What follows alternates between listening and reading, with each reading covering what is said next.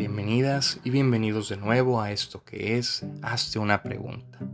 El día de hoy volvemos con un nuevo episodio y traemos un tema que espero poderlo abordar de esta forma, una perspectiva un poco más abierta, un poco más libre en contraste con los últimos dos episodios, que si no los has escuchado te invito a que vayas, son sobre Wittgenstein y el lenguaje. El día de hoy quisiera platicar contigo sobre eh, las ideas, los pensamientos, de dónde surgen nuestros pensamientos y cómo funcionan, cómo se van desarrollando nuestras ideas. Sabemos que el ser humano, y esto desde una perspectiva filosófica, pues crece y nace en sociedad. Tiene una constante confrontación con el otro, un choque social, lo podemos llamar así. Esto lo podemos percibir incluso cuando el infante comienza a ir a la escuela y se topa con otros niños.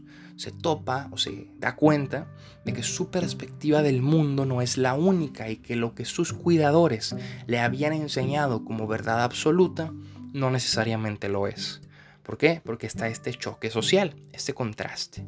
¿Qué genera el contraste? Bueno, genera que esas ideas o ese pensamiento que el niño tenía de inicio se vaya moldeando, se vaya cambiando. ¿Para qué? Pues bueno, para adaptarse a la sociedad en primer lugar, pero conforme va avanzando, se va dando cuenta que ni lo que le decían sus cuidadores, ni que lo que aprendió en su primer choque social es de hecho una verdad absoluta. Se va dando cuenta de la diversidad de pensamiento y de perspectivas y poco a poco va evolucionando en sus creencias, en sus pensamientos, su sistema de pensamientos, hasta llegar a tener un criterio propio. Pero ese criterio propio, ¿qué tan confiable es? Y, el, y más bien, junto a este tema de cómo se desarrolla y surge el pensamiento, quiero meter un término o un concepto algo no filosófico, pero que creo que nos puede servir, y es el tema del sesgo de confirmación. Si no lo has escuchado, hasta donde tengo entendido, es un término muy psicológico y que habla, claro está, de los sesgos cognitivos que el ser humano tiene. En este caso, el sesgo de confirmación es un sesgo que lo que provoca es que toda información que recibamos pase por un filtro de nuestro sistema de pensamientos o creencias y lo que hace es adaptarlo a nuestro sistema de creencias sin modificar el sistema.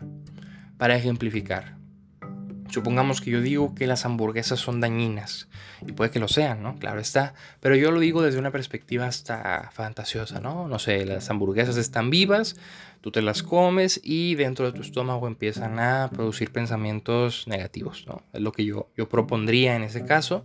Y cuando yo leo un estudio sobre por qué las hamburguesas son dañinas, quizás en un sentido nutricional, yo voy a filtrar esa información y voy a decir, ves, yo tengo razón mi postura está bien. Claro está que el artículo sobre nutrición no habla de que las hamburguesas generen pensamientos negativos, pero yo lo voy a confirmar así. O si leo una historia de fantasía que dice que la comida de hecho puede generar cosas buenas o malas en un sentido de pensamientos o de aspiraciones, yo lo voy a filtrar a manera de que embone con mi sistema de creencias. Esto, en pocas palabras, es un sesgo muy común y si nos fijamos pasa mucho en nuestra sociedad que cuando escuchamos algo, inmediatamente lo interpretamos a manera de que encaje con lo que yo ya pienso, en lugar de aprender de hecho lo que esa información me estaba diciendo. Con ello podemos pensar en un proceso del ser humano para pensar. ¿no? Nacemos y claro está, comenzamos a explorar en torno a las cuestiones psicológicas del yo, el super yo y el ello.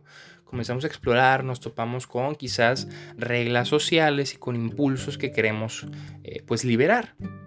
Conforme nos vamos adaptando a esas reglas sociales, primero en el núcleo central, central perdón, de la sociedad, que puede ser una familia, que puede ser un grupo de amigos, que puede ser cualquier lugar donde el infante empiece a crecer, más adelante tiene un choque social, un choque social con personas ajenas a él y poco a poco ese choque social se hace más grande y se da cuenta que ni lo aprendido al inicio, su primera regla social, ni lo que aprendió en el primer choque social son de hecho verdades absolutas y poco a poco va evolucionando el pensamiento hasta crear un criterio propio. Lo que quiero compartirte es que hay que tener cuidado de que ese criterio propio termine siendo un sesgo de confirmación.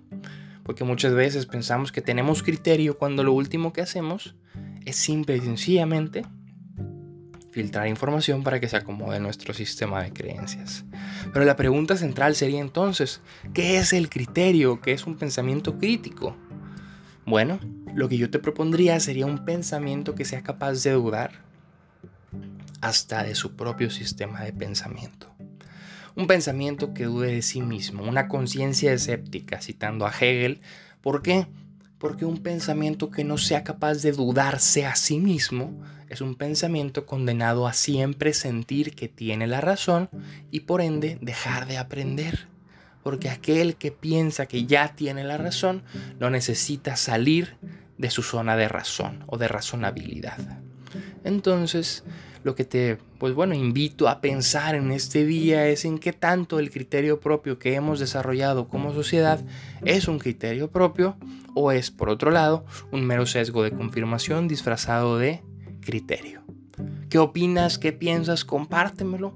Escríbeme tus dudas, inquietudes, pensamientos. ¿Estás, no estás de acuerdo? Compártemelo en Instagram, arroba filosogeorge. Y te hago una especie de invitación. Estamos también eh, ahora iniciando un club de lectura y una mesa de diálogo, por lo que si te interesa, más bien estar en un grupo social donde lo que hacemos es formar o intentar fomentar el pensamiento crítico, escríbeme y te sumo al grupo, es total y completamente gratuito. Muchas gracias por llegar hasta aquí y recuerda que una vida que no se cuestiona no es digna de vivirse. Muchas gracias y hasta la próxima.